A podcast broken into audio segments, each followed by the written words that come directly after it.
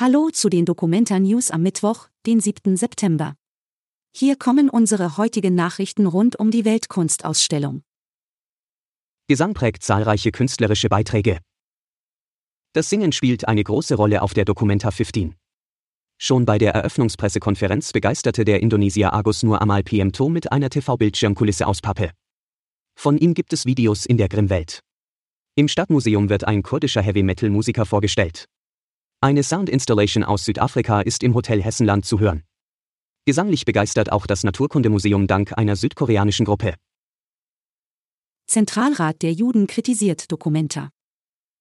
Indirekt war die Dokumenta Thema bei der Gedenkveranstaltung zum Olympia-Attentat vom 5. September 1972 in München. Der Präsident des Zentralrats der Juden in Deutschland, Josef Schuster, hielt dort eine Rede. Antisemitismus gehöre nicht der Vergangenheit an. Vielmehr werde er wieder ungefiltert bei der Dokumenta transportiert. Dies sei unerträglich. Schuster hat die Kunstschau zuletzt immer wieder kritisiert. Studentin aus Peru unterstützt ein Jahr lang den Verein Caribou Kassel. Frische Lebensmittel sind in Peru ein Privileg.